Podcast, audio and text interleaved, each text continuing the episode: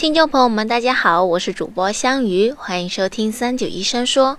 多囊卵巢综合征是常见的妇科疾病，它不仅是备孕路上的一大绊脚石，也严重影响着女性朋友的健康和生活。究竟引发多囊卵巢综合征的原因是什么呢？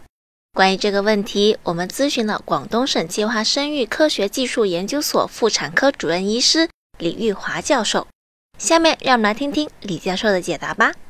虽然说现在目前病因还不是特别十分的明确，但它可能是跟胰岛素以及垂体以及我们的下丘脑垂体轴的异常，以及我们肾上腺素、肾上腺所分泌的酶、卵巢所分泌的酶的功能异常，还有很多患者的肥胖、呃生长因子分泌异常等等这些缺陷呢，它可能随着时间的推移，在某一个时间点就发生了这样一个疾病。但我很多患者来我这边就诊，当我给他诊断，就是说，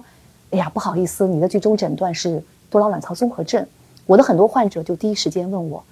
我很健康啊，我我我觉得我都没什么不良嗜好，我爸爸妈妈都很好啊，我兄弟姐妹也没有问题，为什么我会得这样一个疾病？我就跟病人讲，就是说，确实是没有办法对号入座。就比如说，你为什么哪一个原因和哪个病因是针对于你的？目前还暂时没有一个确切的一个精准定位，所以我们现在来说呢，对多多囊卵巢综合症这些病人呢，我们都建议预防、治疗和长期管理。嗯，但是大家不用特过多担心，因为多囊卵巢综合症一旦你确诊是得这个疾病的话，如果你控制的非常好，你跟正常人是没有任何的区别的。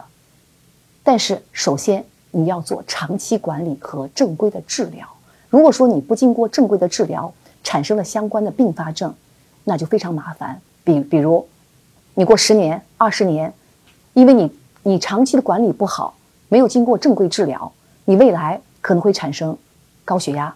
糖尿病，甚至因为你长期的月经不规律，比如说两个月、三个月来一次，子宫内膜长期在雌激素的刺激下，有可能会导致子宫内膜的癌前病变，或者。子宫内膜癌，所以我跟很多病人讲，我们不担心，只要你正规治疗，都没有问题的。